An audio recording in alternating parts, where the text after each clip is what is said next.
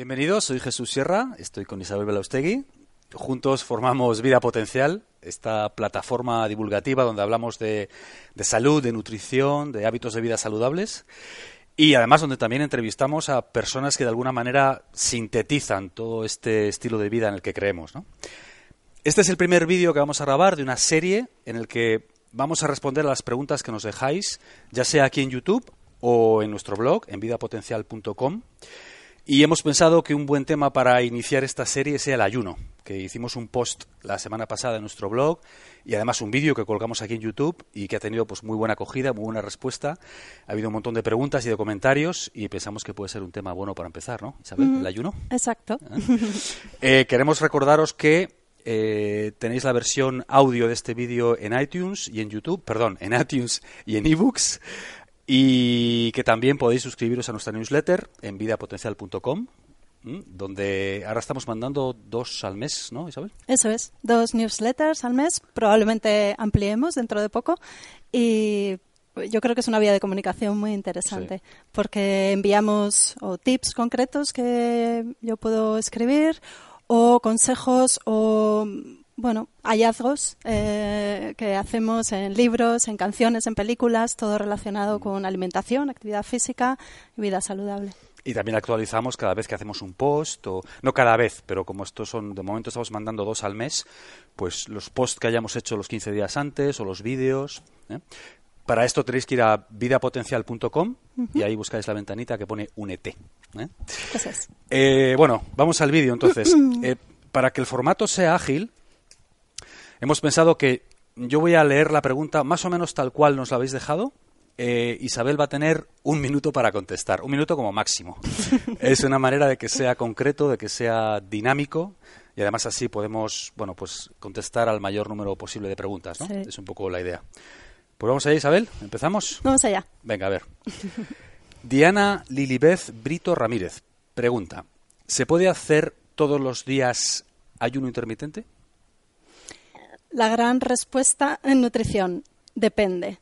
En principio sí, un ayuno intermitente puede ser una opción muy saludable para muchas personas, pero depende. Depende de cada uno, su naturaleza, el momento en el que esté, el estado de salud, si hay alguna enfermedad, eh, incluso factores que pueden ser estresantes, una mudanza, una preparación de una oposición, un traslado. Bueno, todo eso son cargas que hay que saber gestionar y el ayuno puede ser un estresor más. Entonces hay que ponerlo en su, en su adecuado lugar. FJ Martín, es un poco larga, pero es interesante, la voy a leer. Me alegro que descubra el ayuno intermitente. Es todo un cambio en la manera de enfocar la vida y la salud. Quizá falte decir que aparte de todo lo comentado, como la reducción del nivel de insulina, la autofagia, la claridad mental, hay que incluir el aumento de cortisol y de hormona del crecimiento debido al estado de alarma en que ponemos al organismo. Eh, esto se acentúa en las últimas horas del día. Bueno, esto se relaciona con lo que decías el anterior, ¿no? Justo, eso es. Con el ayuno, efectivamente, estamos sometiendo a nuestro organismo a un estrés. eh, y respondemos aumentando los niveles de cortisol, que es la hormona del estrés. Lo interesante de esto es que el cortisol se ha visto que aumenta cuando se hacen ayunos prolongados, prolongados o diurnos, pero no cuando se hace un ayuno nocturno prolongado, que es también lo que contaba en el vídeo, ¿no? que es una buena manera de incorporar el ayuno intermitente. Saltarse el desayuno o la cena y así aumentamos el ayuno fisiológico que se produce durante el sueño. Este efecto estresor tiene que ver con ese efecto hormético de cómo pequeños, pequeñas dosis de algo que puede ser eso, un, un, estrés para nosotros ponen en marcha mecanismos de adaptación muy interesantes. Pero sí, esta pregunta es eso, muy interesante en este mm. sentido. O sea que mejor eh, prolongar el ayuno nocturno, ¿no? Sí, pero, insisto, de nuevo, depende. Por eso también es muy importante. Si una persona está sometida a mucho estrés, mucha carga laboral, problemas familiares, pues hacer un semiayuno, que puede ser una opción muy interesante para otras personas, pues igual en esa persona ya desborda esos niveles de cortisol. Y esto hay que tenerlo también en cuenta en personas con patología tiroidea, porque también se ve muy afectada por el, por el estrés y el cortisol. Y como hoy en día la mayoría de nosotros tiene cierto nivel de estrés, pues mucho cuidado, ¿no? Sí, exacto. Vale. Marcela Vargas, muy interesante todo lo que decís. estoy alucinada. Te quería preguntar sobre la toma de agua de mar. ¿Se disuelve o se toma así, nada más? Gracias. Pues el agua de mar es un suplemento mineral muy interesante cuando se hacen ayunos porque aporta todos los minerales que necesitamos. Entonces también es una pregunta muy interesante y quizá original, ¿no? Sorprende que nos pregunten algo así en este vídeo, pero está fenomenal. Eh, lo mismo, depende, hay que valorar las necesidades y las capacidades de cada uno, pero incorporar agua de mar puede estar muy bien. Mm. Diluida, Idealmente lo que generalmente se recomienda es poner una parte de mar con tres partes de agua dulce, es decir, una dilución del 25%.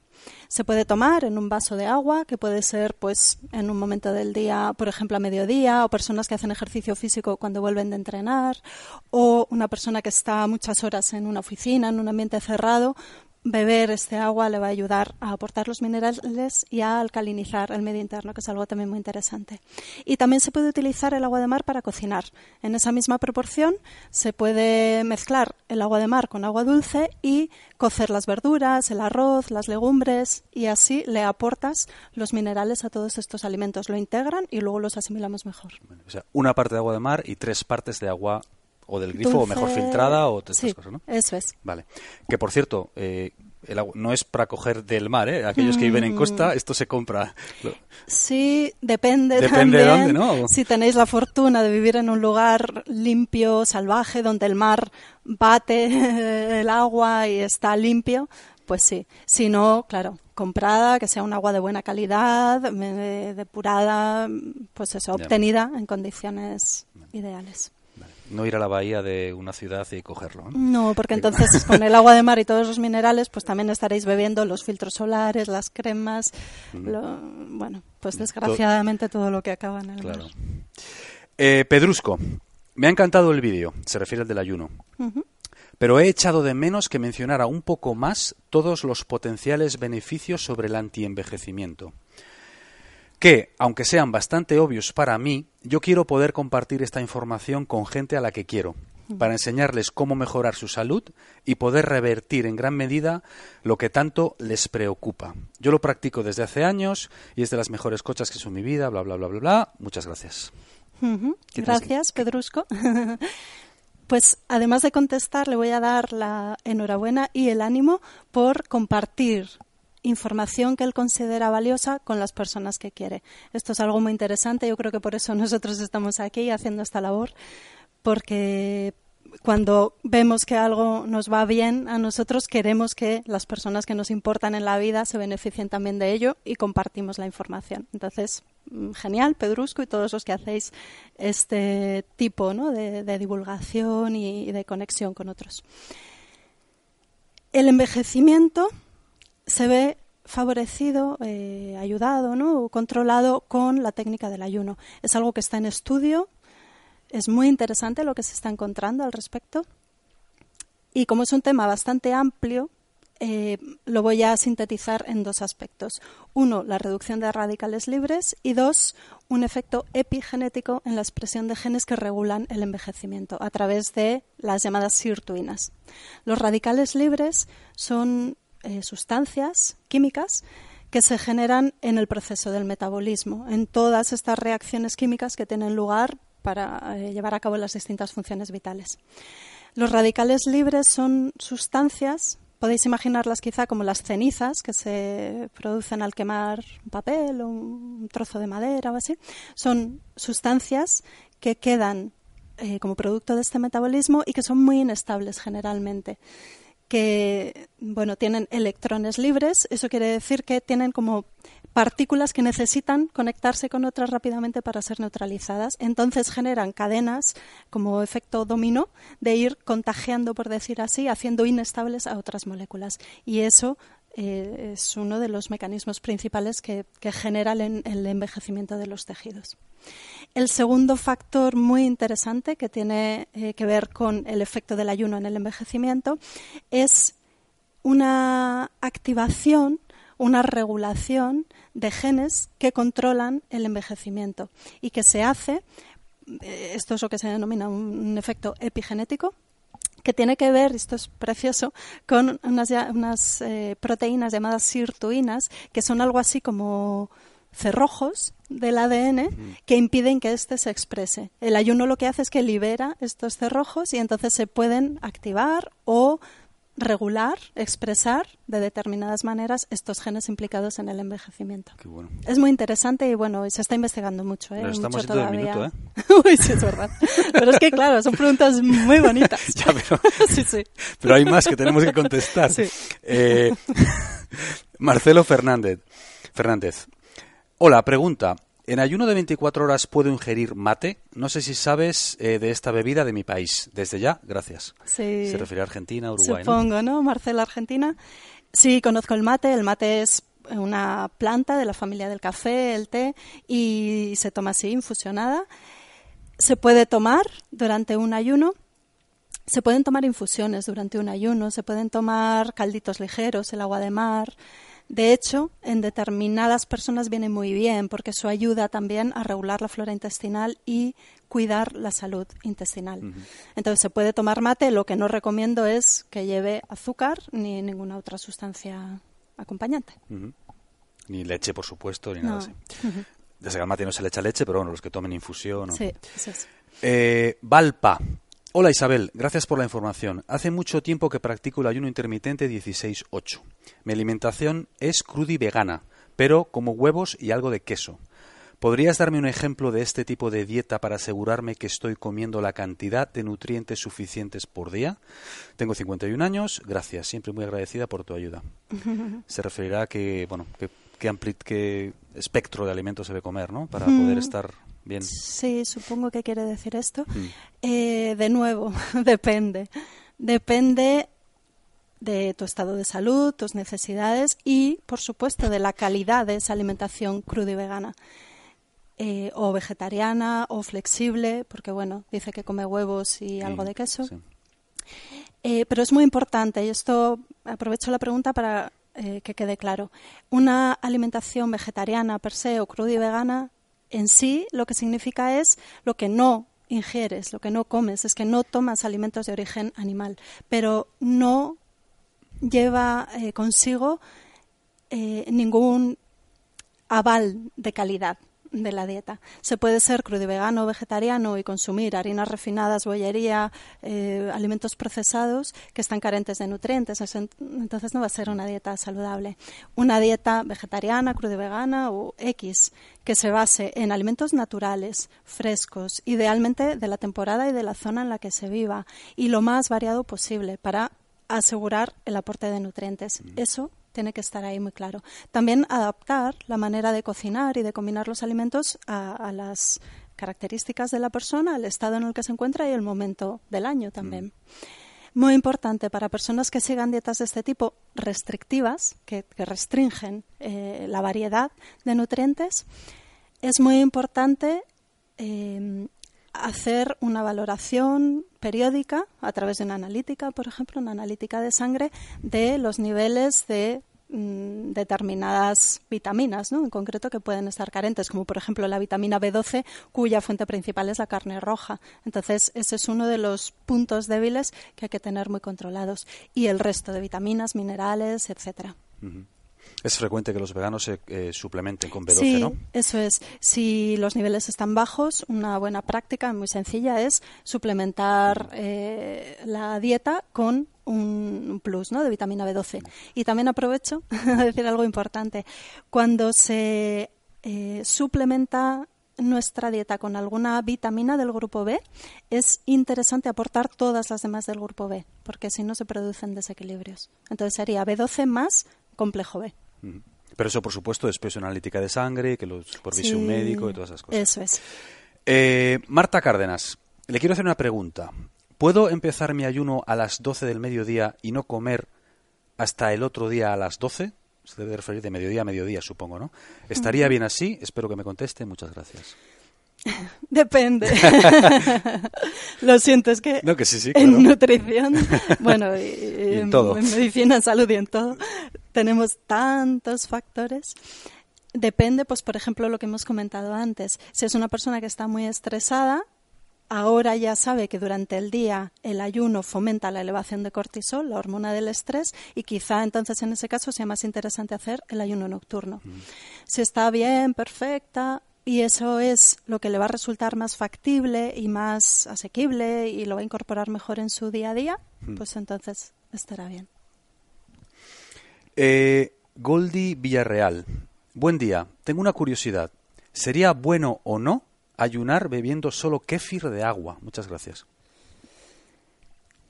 El kéfir de agua es un alimento muy interesante. El kéfir es em, un hongo, hace una transformación doble, una fermentación doble del sustrato. Normalmente y tradicionalmente, originalmente es la leche de cabra, pero ahora se está haciendo también kéfir de agua. Esta fermentación, al ser doble, produce una em, la aparición eh, fomenta el desarrollo de una flora bacteriana más amplia. Entonces es un suplemento muy interesante como mm, probiótico para cuidar nuestra flora intestinal. Eh, el kéfir de agua se hace con azúcar. Las, las, bacterias, los hongos necesitan un sustrato para poder hacer esa fermentación. Entonces, en ese caso habría azúcar, pero está fermentada, entonces se puede, se puede incorporar. Sería, bueno, un ayuno relativo, porque está tomando un alimento. Eh, Chus Covero, gracias por el vídeo. La verdad que tras un mes de ayuno intermitente 16-8 no he notado mejorías, aunque tal vez en mi interior sí ha ocurrido algo positivo. No he entendido lo del café cetogénico. No tiene mucho sentido aplicado al ayuno intermitente, no cenar o no desayunar si la entrada en cetosis se da a partir de las 24 horas. ¿No es así? Aquí está mezclando la hmm. cetosis con el ayuno y, hmm. bueno, el ayuno, ¿no? Sí. Eh, cuando yo recomendaba tomar un café cetogénico en esas horas de ayuno, hmm. em, es porque claro, se rompe el ayuno, o sea, efectivamente estás tomando un alimento, luego ya no estás en ayunas. Lo que ocurre es que el café cetogénico o el té cetogénico, que es para los que no lo hayan visto o puedan tener dudas, una infusión, pues café o té o mate quizá, si mm. alguien lo quiere hacer con mate, al que se le añade eh, una grasa, una grasa saludable, mantequilla y aceite de coco MCT. Esta bebida efectivamente rompe el ayuno, pero metabólicamente no nos saca de esa vía, esa ruta metabólica de la cetosis, de la generación de cuerpos cetónicos que se produce durante el ayuno y que es eh, la herramienta por la que el ayuno tiene tantos efectos tan beneficiosos. Esa era la explicación. O sea, pero de cierta manera tiene razón en que el ayuno se rompe cuando tomamos un café. Claro. Lo que pasa es que no se rompe del todo, podríamos decir, o, que, o no de la manera en la que sí Claro, se rompe el ayuno, pero metabólicamente sí seguimos en, esa ruta que se pone en marcha cuando estamos en ayunas. Entonces es una manera de llevarlo mejor sin sacar o engañando a nuestro cuerpo eh, para que siga funcionando por esa vía. Mm. Igor Artola Lacarra. Eh, hola, eh, ¿se puede hacer ayuno intermitente todas las semanas? Lunes, martes, miércoles, por ejemplo. Muchas gracias, un saludo. Bueno, esto en realidad ya lo has contestado antes, ¿no? Sí, sí, Se puede y es una práctica muy buena para muchas personas y depende. Habrá que tener en cuenta el estado de salud, el tipo de vida, el nivel de estrés, la naturaleza de cada uno. Si está bien y lo lleváis bien, es una práctica muy positiva. Ayunar más, eh, perdón, Verónica Licona. ¿no? Nos pregunta, ¿ayunar más de 16 horas todos los días afecta a las hormonas? Mm. Muy interesante. El ayuno afecta a las hormonas. Ya hemos hablado, por ejemplo, de la hormona del estrés, del cortisol. Afecta, ya que es una mujer, a las hormonas femeninas. Se ha visto, hay estudios de investigación, todo esto está en desarrollo, ¿eh? se está investigando mucho ahora con todo este tema del ayuno. Eh, se ha visto que en mujeres en edad fértil el ayuno potencia, mejora la salud Em, reproductiva y también ayuda em, a mejorar la función ovárica porque hace una regulación de los niveles de estrógenos y de andrógenos.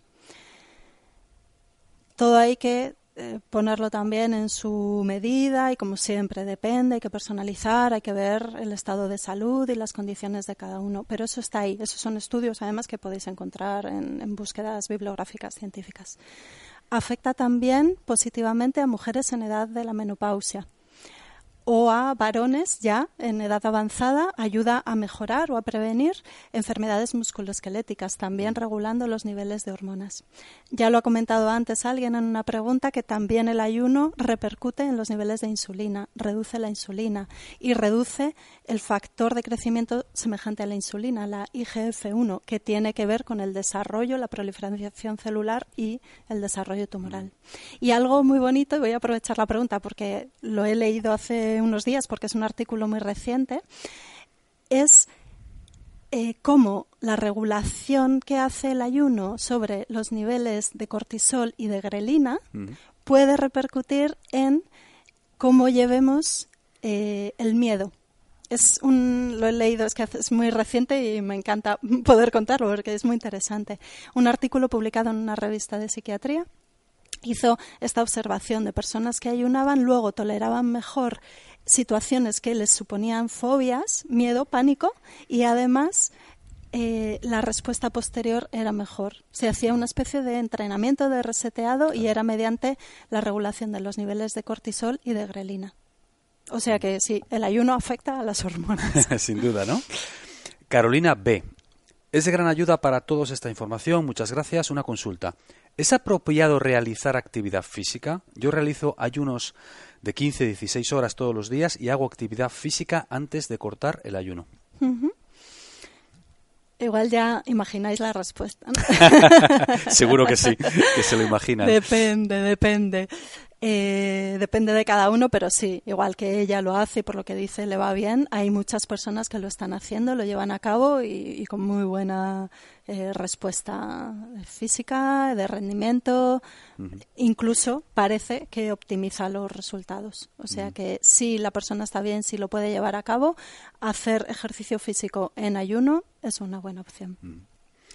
Eh, las dos últimas, Isabel. ¿Con qué alimento se rompe el ayuno? Bueno, esto es muy amplio, pero bueno. Con cualquiera. sí, o sea, el ayuno es la ausencia de ingesta, rompemos el ayuno cuando incorporamos algún alimento. Mm. ¿Cuáles son los idóneos ¿no? para salir del ayuno? Eh, imagino Supongo que, se refiere a eso, ¿no? Mm. Eh, pues depende de, sobre todo de la duración del ayuno si es un ayuno de 16 horas, 14, 16 de ese que podemos incorporar en el día a día, alargando el ayuno fisiológico del sueño, pues se puede salir haciendo la comida correspondiente habitual, siempre basándonos en una dieta sana y equilibrada. Eh, un buen aporte de verduras, de hortalizas, de proteína de buena calidad, grasas saludables, etcétera. Si los ayunos son prolongados, entonces sí, hay que tener más cuidado. Si son ayunos ya de varios días, de tres días, de cinco días. Hay unos que se hacen durante una semana entera o dos semanas, que se hacen en ocasiones pues una o dos veces al año para hacer una puesta a punto. Entonces sí hay que tener cuidado con la entrada al ayuno y la salida, con los alimentos que vamos tomando para empezar el ayuno y con los que tomamos para salir de él. En este caso, por la pregunta, ¿cuáles son los que interesa para salir del ayuno? Empezar con los de origen vegetal, porque son más suaves, por decir así, los mm. asimilamos mejor. Primero verduras, hortalizas, después irían los cereales, después las proteínas de origen vegetal, como la legumbre, para quien la consuma, y luego los de origen animal, empezando por los huevos, el pescado y luego la carne. Sería como hacer un escalado ¿no? de menos a más mm. denso. Y la última pregunta, Isabel. Elvira nos pregunta, hola Isabel, ¿Debemos entender que durante el ayuno hay que suprimir también los complementos alimenticios? Muy buena pregunta. Gracias por vuestro esfuerzo, se aprende mucho y nos anima a seguir en la brecha de la alimentación correcta, o casi. sí. Eh, no, en principio se pueden mantener los suplementos y de hecho habrá personas que deban seguir tomando sus suplementos. Otra vez el depende. También habrá suplementos que o que sienten mal porque se toman sin alimento, como puede ser en algunas personas, por ejemplo, la glutamina. Hay personas que si la toman en ayunas, sin acompañar de ningún alimento, notan mucha agitación, por ejemplo, pues entonces no va a ser un buen momento para seguir tomando la glutamina. O suplementos que se absorben mejor con los alimentos, como son, por ejemplo, los omegas, los ácidos grasos esenciales, la vitamina D. En ese caso, pueden seguir tomándolos, pero sabiendo que bueno, no van a obtener todo ese aprovechamiento que hacen cuando lo toman con la comida. Pues con eso terminamos nuestro primer vídeo de preguntas y respuestas con el tema del ayuno. Muy bien. Eh, os queremos recordar, no sé si lo hemos hecho al principio, que tenéis la versión audio de esto en ebook. Sí, sí lo he dicho, pero lo voy a repetir porque es importante. Muy bien. La versión audio de este vídeo en ebooks y en iTunes. Y que si queréis suscribiros a nuestra newsletter, vidapotencial.com barra unete, con todos los consejos de Isabel, la actualización del blog, todas esas cosas. La newsletter. La newsletter, eh, exacto, de momento cada dos semanas. Y también deciros que nos gustaría saber qué opináis de este formato, de este, de este vídeo de preguntas y respuestas, si os gusta, si no, cómo lo podemos mejorar. Hmm. Eh, ¿no? si, Sí. si quieren que sea más largo, más corto, o si... Sí, quizá también eh, que nos digáis si os gusta así, que sean muchas preguntas rápido o la próxima Hoy no, vez haré hoy no hemos sido rápido. tan rápidos, ¿eh? pero bueno. Ya.